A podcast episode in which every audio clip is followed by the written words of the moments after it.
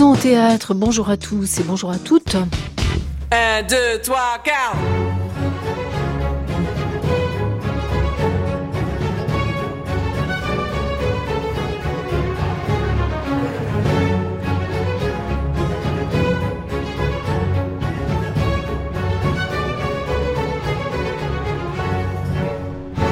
Je continue, comme dit Beckett. Je ne peux pas continuer, je vais continuer. C'est ça. Je continue, toujours.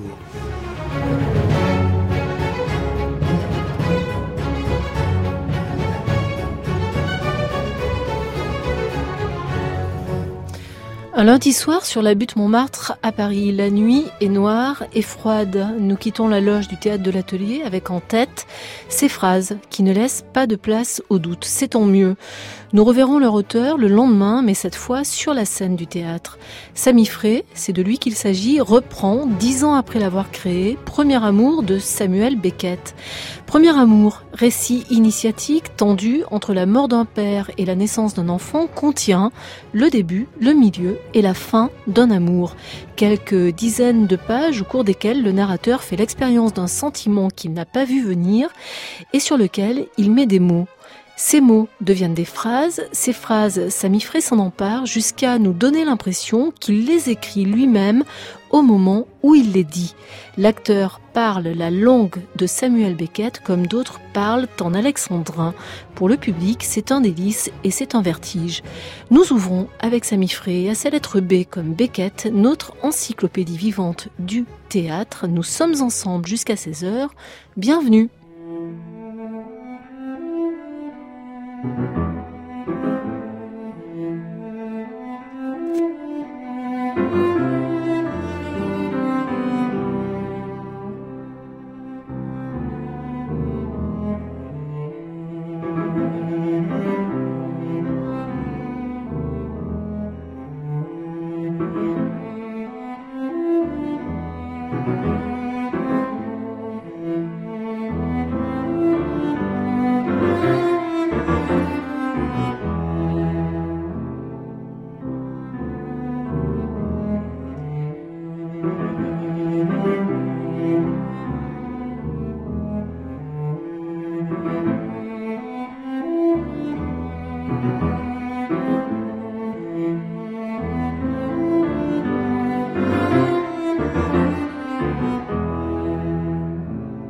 Qu'est-ce qu'un mot pour l'acteur que vous êtes, Samy Frey?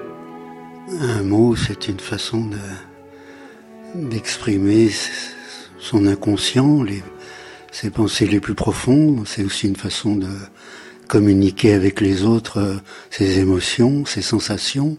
Alors il y a des auteurs qui emploient les bons mots pour vous, et d'autres auteurs auxquels vous n'êtes pas sensible parce qu'ils n'ont pas les bons mots, qui ne sont pas accordés à votre sensibilité, ce qui ne veut pas dire que ce sont des mauvais auteurs, mais ils ne sont pas accordés à votre sensibilité.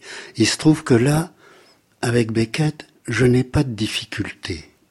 Alors, je n'ai pas de difficulté de respiration, je n'ai pas de difficulté quant à l'énergie que je dois déployer quand je suis en scène. Je suis complètement en accord avec ce qui est en train d'être dit et avec sa respiration. Alors, c'est peut-être une vue de l'esprit, mais c'est cette façon-là dont je le ressens. Mais est-ce que accéder aux mots, c'est-à-dire d'abord les siens et ensuite ceux des auteurs, c'est dégager devant soi des univers qui sans ces mots n'existeraient pas? Est-ce que le mot libère? Est-ce que le mot construit? Dans mon cas, il raconte. Il raconte des états intérieurs, des émotions intérieures. Si je me réfère à moi, je n'ai pas les mots pour le dire.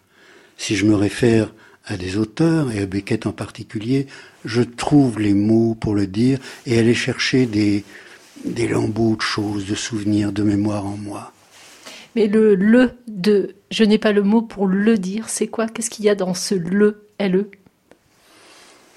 Je n'ai peut-être pas suffisamment confiance dans, ma pensée, quoique cette devise de Kant, père Aude, réfléchis par toi-même, c'est une des choses qui a fait que j'ai osé m'attaquer ou m'affronter à Beckett. C'est euh, un moment, j'ai Je me suis dit, je peux penser par moi-même, je peux exprimer des choses par moi-même, par l'intermédiaire de quelqu'un d'autre, certes, mais quand même avec ma vision de l'événement. Est-ce que Samuel Beckett, et notamment ce texte Premier Amour, éclaire le monde pour vous, vous le rend intelligible, vous permet de le décrypter et de le décoder? Alors, l'histoire euh, qui est racontée est une histoire assez troublante, mais qui a une suite. Je dirais que le héros de Premier Amour est la jeunesse de Krapp, de la dernière bande, et la jeunesse de beaucoup d'autres œuvres, la jeunesse aussi de Molloy, de l'innommable, de Malone Mort. Il y a des fragments entiers dans toutes ces œuvres de Premier Amour. Mais c'est un premier jet. Et c'est un premier jet très sincère, très déstabilisant, parce que le héros est pas la personne la plus sympathique du monde, il est d'un égoïsme forcené, mais sincère. Je veux dire, il n'y a pas, il a aucune trace de, de rouerie dans son comportement. Il dit les choses comme elles sont, c'est-à-dire euh, une fois l'attirance physique euh, consommée, cet amour-là n'existe plus. Mais c'est aussi une façon, euh, pour Beckett, Beckett à un certain moment a décidé de ne plus aller vers le haut, mais d'aller vers le bas. Et alors il a fouillé vers le bas. Il avait été, je crois, très influencé par Joyce qui allait toujours en en rajoutant, en en rajoutant, et je crois qu'il a eu une illumination, la même illumination qu'il y a dans la dernière bande, quand le héros a une illumination au cours de cette extraordinaire tempête, il a une illumination qui ne s'est pas passée de la même façon, qui s'est passée, je crois, dans la chambre de sa mère, et qui dit, il trouvera sa vérité dans dans le fait de ne pas savoir et de ne pas pouvoir, et de creuser à partir de ça. Je ne savais pas, je ne pouvais pas. Moi non plus, je ne savais pas, je ne pouvais pas. Ce que vous dites, c'est qu'il creuse dans les sous-sols, en fait Oui. Il creuse en profondeur, il creuse dans la terre. Au fond, d'ailleurs, il y a des questions beaucoup de terre hein, dans ce texte Premier Amour, puisque ça démarre dans un cimetière où il fait état de la pourriture qu'il y a sous la terre. Il dit qu'il aime se promener euh, dans les cimetières. Ça ne lui est pas désagréable. Qu'il préfère ça au contact euh, des vivants. Mais en fait, la façon dont je l'ai imaginé, c'est pas un cimetière. C'est, euh, je sais que Beckett était très attaché au livre de Dante, l'enfer de Dante, au cercle. cercle.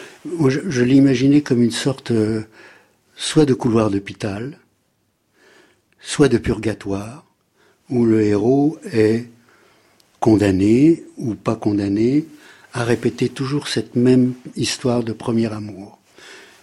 Et s'il la revit bien en scène devant nous, il pourra peut-être passer à autre chose, mais probablement il la revivra jamais bien, parce que ce premier amour, il n'arrivera jamais à le raconter véritablement dans toute son ampleur. C'est la façon dont j'ai imaginé ce premier amour.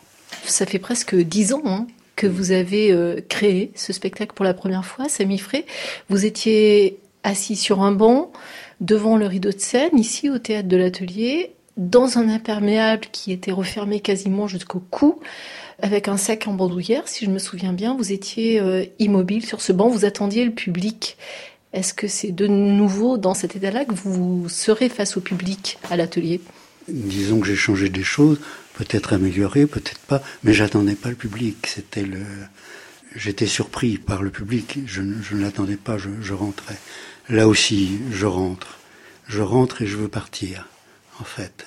Mais je suis, euh, je ne peux pas partir. Je dois raconter cette histoire jusqu'au bout. Et je ne reste pas sur le même banc. Je suis soumis à, à des ordres euh, aléatoires dont je connais le sens, dont le public ne connaît pas forcément le sens, mais je sais que je ne peux pas faire certaines choses quand il y a ces ordres sonores qui interviennent. Et ce qui fait avancer l'histoire et ce qui me fait raconter ce premier amour jusqu'au bout.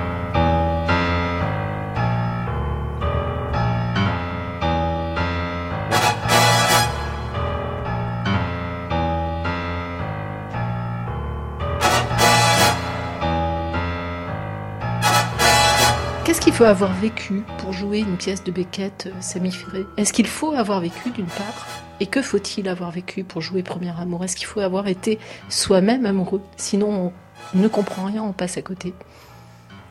Ben, tout le monde a vécu une histoire d'amour. Tout le monde a eu, oh, tout le monde a eu un premier amour qui s'est passé de façon comme ci ou comme ça. Mais tout le monde a vécu.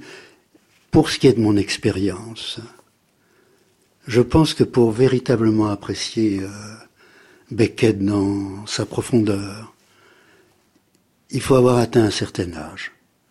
Je pense qu'on l'apprécie plus quand on a atteint un certain âge. Je pense que les phrases de Beckett vous atteignent plus à partir d'un certain moment, pour ce qui me concerne. Et pourquoi? Pour ce qui vous concerne, Mifré, pourquoi? Parce que peut-être on a plus euh, d'expérience, on a vécu plus de choses, et on est peut-être plus apte à comprendre ce qui est dit, à comprendre son écriture, à comprendre sa respiration. il y a cet essai de Deleuze qui est très très bien, qui s'appelle L'épuisé. C'est une très bonne idée, c'est un très bon titre. Il y a, c'est, c'est très intéressant de, de partir sur Beckett dans le travail avec une sorte d'épuisement. On y trouve quelque chose. Et cet épuisement, évidemment, on ne l'a pas à 25 ans, à 30 ans, à 40 ans. Vers 70, on commence à comprendre ce dont il s'agit. Parce que l'épuisement, ça signifierait plus d'abandon à un mystère, à de l'inédit, plus de lâcher prise, moins de contrôle sur soi-même Non, ça signifie peut-être euh, aller plus à l'essentiel, ne pas se perdre euh, dans les détails, être plus peut-être plus serein aussi en même temps, avoir moins d'illusions peut-être, et les exprimer. Mais chez Beckett, c'est drôle. C'est terriblement drôle. Il a un humour euh, véritablement décapant. C'est ça qui est très bien. C'est-à-dire, euh, cet auteur qui a une, euh, un apprentissage et une éducation vraiment très, très forte, et une instruction très très forte, ne fait jamais étalage de cette instruction. Mais il y a à l'intérieur toujours des philosophes euh, qui surgissent par la bande, par la bande avec une certaine distance. Ce qui fait que c'est très très agréable à dire. On est, on est intelligent quand on, mm. quand on dit du Beckett. On est plus intelligent que soi-même, ce qui est, ce qui est agréable, mais sans, sans, sans étaler, sans faire euh, étalage de toutes ces connaissances. Mais elles sont là. C'est drôle parce que tout existe dans Beckett. Dans Premier Amour, à un moment donné, il parle d'un dompteur qui s'appelle Hagenbeck. Alors moi, Hagenbeck, je trouvais que c'était un nom absolument formidable. Ça sonnait bien, et puis ça avait un côté absurde, sauf qu'il existe Hagenbeck. Et fait qu'effectivement, il y a sur sa tombe un lion.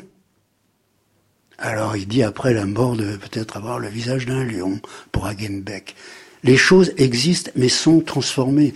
Et probablement que ce premier amour est une transformation de beaucoup de choses que lui-même a vécues, mais transformées, digérées. Un auteur, une écriture, quoi. Il est présent dans son texte, non seulement parce qu'il écrit ce texte, mais il se manifeste aussi. Et ça, c'est quelque chose qui m'a frappé. Alors qu'il y a quelques années, je n'avais pas été sensible à cette dimension-là, mais par exemple, quand il dit j'arrête la phrase, J'arrête la phrase, je vois pas comment je pourrais la terminer sous-entendu. elle est trop longue, elle est trop longue, je m'en tiens là. Et puis à deux ou trois reprises ensuite, il se remanifeste comme s'il venait commenter lui-même ce qu'il est en train d'écrire. Est-ce que ça, ça peut induire un jeu qui est ludique, évidemment un peu plus drôle, assez comique, parce qu'il y a du comique chez Beckett, c'est pas souvent dit, mais ça doit être dit. Et donc, vous, vous autorisez de la distance, de la mise à distance, du pas de côté, de l'écart Semifré Je pense que dans le meilleur des cas, il faut revivre ce, ce premier amour. Il faut le raconter, mais en le revivant. C'est-à-dire que les émotions du premier amour, de cette attente, parce qu'il y a une attente très très forte, doivent être là. Et en même temps, il y a le fait que la personne est en train de se souvenir, et peut-être de se souvenir pour écrire. D'ailleurs, je commence, euh, euh, vous ne vous en souvenez peut-être pas, mais au début, j'ai un petit carnet et je commence en écrivant et je m'arrête tout de suite et je commence à réfléchir à ce, que je vais écrire. Et tout se passe euh, de cette façon-là. Donc vous êtes aussi dans un temps qui est un temps très présent, de l'immédiateté. Il faut aussi pour vous, au fond, être dans l'état où est le narrateur de naïveté, d'incrédulité et de découverte de sentiments qu'il va appeler l'amour, mais, mais que peut-être on se dit il aurait pu appeler tout autrement finalement. Le mot amour lui vient, mais un autre mot aurait pu lui venir. Non, il découvre ce qu'est l'amour. Il n'avait aucune idée de ce qu'était l'amour. Il le découvre. Il avait lu des tas de livres avec son tuteur en français, en anglais, en allemand, en italien. Il savait donc qu'il pouvait nommer ce qui lui arrivait. Mais pas, enfin, je ne vais pas vous dire euh, tout le texte, euh, mais euh, dans mon idée, quand il est dans cet endroit, il doit raconter cette histoire. Une sorte d'éternel retour. Il doit revivre cette histoire. En la revivant, il doit penser à peut-être l'écrire, à peut-être la communiquer d'une autre façon, mais il doit la revivre. Et s'il la revit bien, et il ne la revivra jamais suffisamment bien, il pourra partir de cet endroit où il est enfermé. C'est ça mon idée. Est-ce que c'est ce qui va vous arriver à vous aussi, Samy Frey, puisque ça fait, donc je le disais, presque dix ans que vous avez créé ce spectacle, vous l'avez repris plusieurs fois, donc disons une décennie. Qu'est-ce que vous faites de la première mémoire, celle d'il y a dix ans? Où est-elle? Quelle place va-t-elle trouver sur la scène du théâtre de l'atelier? Ça, c'est mon rôle d'acteur. L'acteur est dans la répétition. Il doit répéter avec sa mémoire euh, émotionnelle, et tous les soirs, elle doit revivre quelque chose. Ce qui est le cas du héros de, de Premier Amour. Les deux choses se confondent pour moi. C'est véritablement mon rôle d'acteur. Et comme j'aime ce texte, je n'en suis pas venu à bout complètement, je peux recommencer tous les soirs exactement la même chose et qui n'est jamais tout à fait la même chose. Puisque les choses changent, ce n'est pas le même public, je ne suis pas la même personne, il ne s'est pas passé les mêmes choses quand je suis arrivé et il ne se passe pas la même chose pendant que je suis en train de le faire.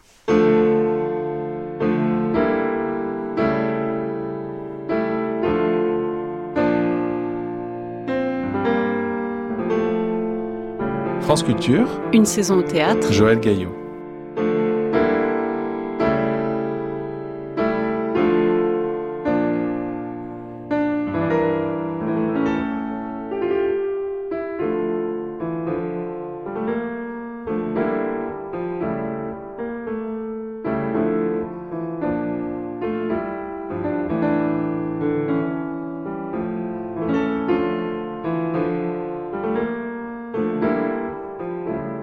Beckett a écrit, euh, vous le savez mieux que moi, puisque je crois que c'est dans Cap au pire, hein, essayez encore, ratez encore, ratez mieux.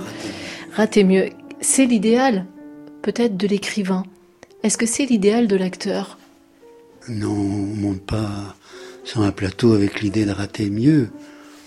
On monte avec l'idée d'un approfondissement, de pas essayer de recommencer les mêmes choses euh, qu'on a fait euh, la veille et qui ont peut-être eu un assentiment, euh, essayer de se renouveler. rater mieux, non.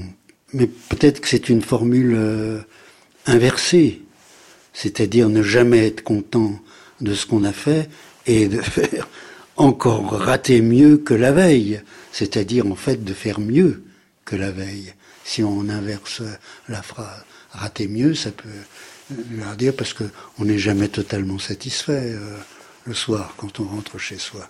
Il y a toujours des tas de choses euh, qu'on pense qu'on aurait pu faire mieux. Alors le lendemain, on se dit peut-être, euh, bon, bah, ce soir, je vais rater mieux.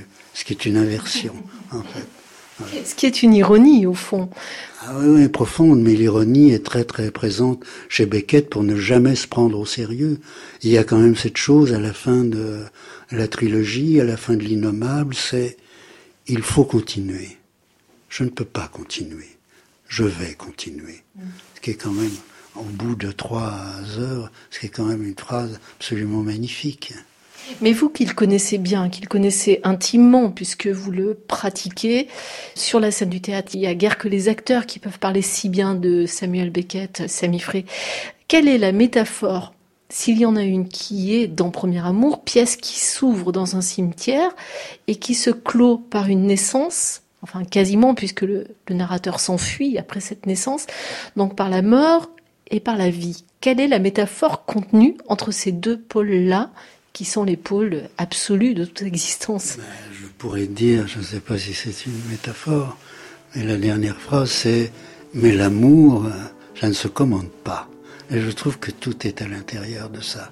L'amour, ça ne se commande pas. Il dit, il m'aurait fallu d'autres amours peut-être, mais l'amour, cela ne se commande pas. C'est ce grand sentiment quand même qui court toute la pièce alors qu'il emploie des chemins euh, euh, particuliers, euh, terribles et, et magnifiques à la fois. Parce que c'est à la fois pitoyable et à la fois magnifique. Il s'agit d'une exploration du sentiment amoureux. L'amour, ça ne se commande pas. C'est un sentiment.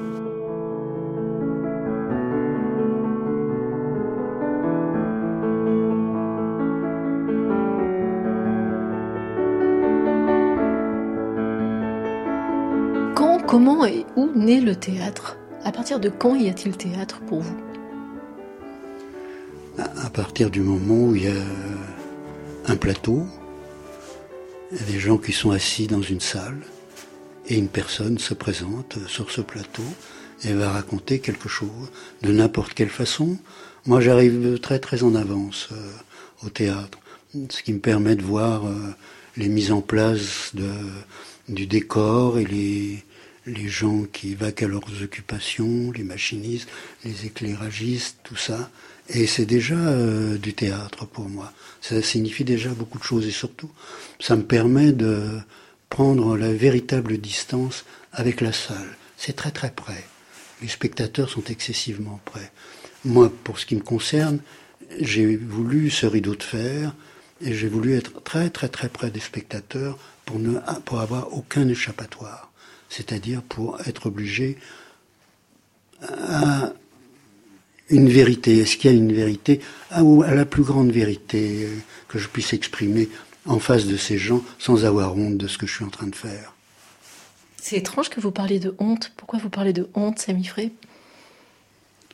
On peut éprouver de, de la honte ou un sentiment de malaise les soirs euh, où ça ne va pas et où on cherche et où où euh, le public est plutôt distrait, et où soi-même on n'est pas tout à fait présent, ça peut arriver.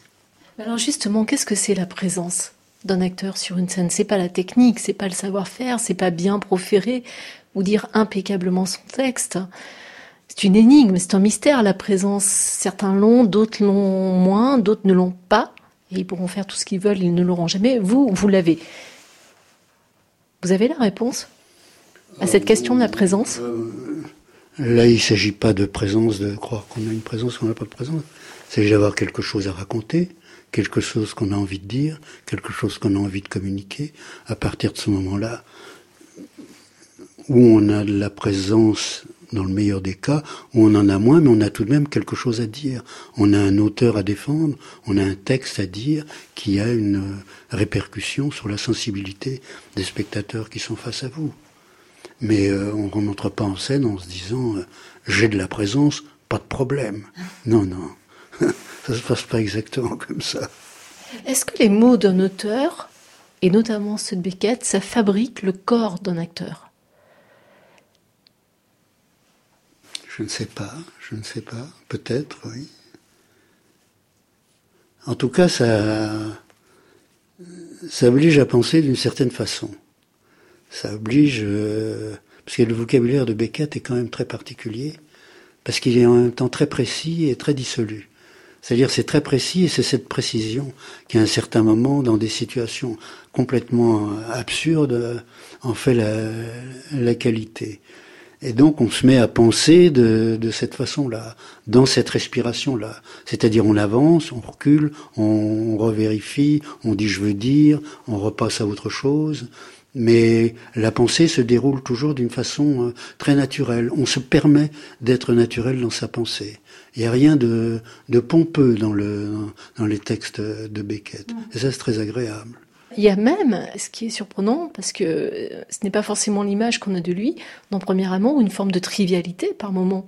Il a quand même les deux mains dans la glaise, il a les deux mains dans la terre, un peu comme Claudel, dont on a beaucoup dit que c'était un poète éthéré, ce qui est complètement faux. Claudel comme Beckett sont des poètes extrêmement euh, rugueux, rocailleux. Ah bah oui, et encore c'est rien à côté de Molloy, mm. parce que tous les rapports sexuels dans Molloy sont extraordinaires. Il y a des formules vraiment extravagantes. C'est quand il est euh, dans une euh, dans un hospice et on lui apporte à manger et que ce, manger est absolument effroyable et qui dit à qui n'a rien il est interdit de ne pas aimer la merde. Je trouve ça absolument magnifique. Non non, il est il est il a les il a vraiment les mains dedans il s'exprime véritablement. Il a aucune euh, il dit les choses. Est-ce que lorsqu'on est acteur, on est polyglotte? C'est-à-dire qu'on apprend à parler la langue de certains des auteurs qu'on pratique? On parle de Beckett, on parle de Harold Pinter, on parle de Claudel, on parle de Heiner Müller. Je cite là des, auteurs que vous avez euh, pratiqués. On parle de Georges Perec, bien évidemment. Là, j'ai quand même pas mal pratiqué Beckett. Donc je pense arriver à parler le Beckett. Au jeu. Dans la vie, non, je pense pas, non. Mais au jeu, oui, je. C'est-à-dire, comme je disais euh, au début de notre entretien, sa pensée m'est fluide sa respiration m'est fluide. Je n'ai pas de difficulté à rentrer dedans. Je ne fais pas d'effort. Je n'ai pas d'effort à faire. Ça me vient, je pense, naturellement. Alors évidemment, c'est le fruit d'un certain travail. Les textes de Beckett sont très très très compliqués à apprendre.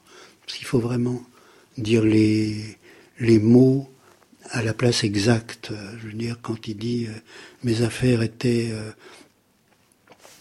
contre le mur, contre la porte, et que cinq phrases après, il dit devant la porte, c'est pas la même chose. Et pourtant, c'est la même phrase. Ils avaient mis mes affaires devant la porte.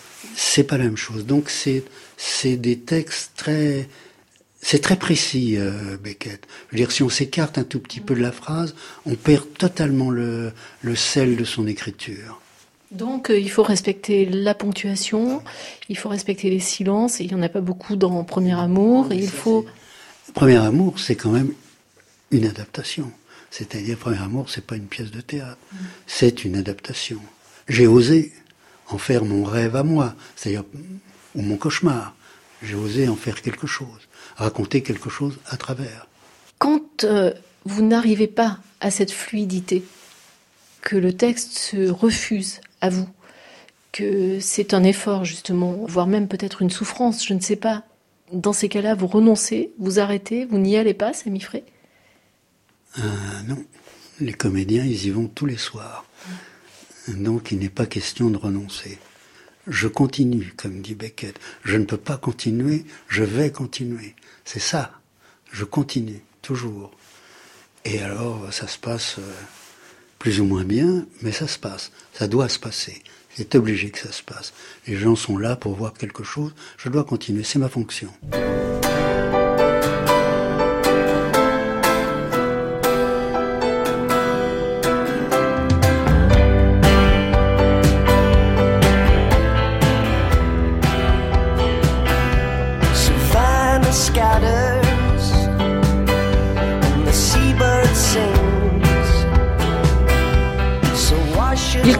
C'est obligé, et il a terriblement raison. Samy Frey joue Premier amour de Samuel Beckett au théâtre de l'atelier jusqu'au 3 mars. Un grand bravo à lui et un grand merci aussi pour cet entretien qu'il nous a accordé dans sa loge au théâtre de l'atelier.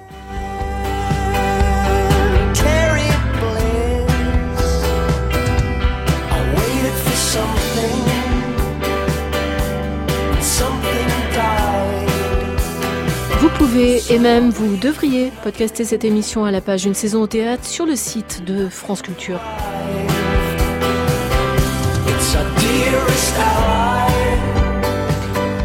Élise Le, Chouchan Djergayan, Vanessa Nadjar, Joël Gaillot vous salue. Bientôt 16h. Restez à l'écoute. C'est le moment de retrouver Aurélie Luneau et son magazine de cause à effet. Excellent dimanche à vous tous.